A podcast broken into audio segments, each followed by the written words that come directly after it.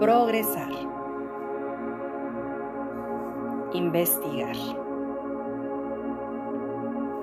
Saber, pensar, dos ejercicios que remueven la tierra endurecida que rodea nuestro árbol genealógico y dan lugar a que se florezcan nuevos frutos, sanos, libres y autónomos.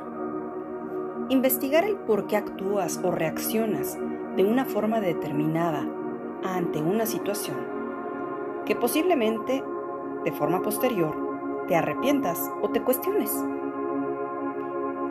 Recuerda que nos entrenan en el comportamiento desde que nacemos, nos condicionan.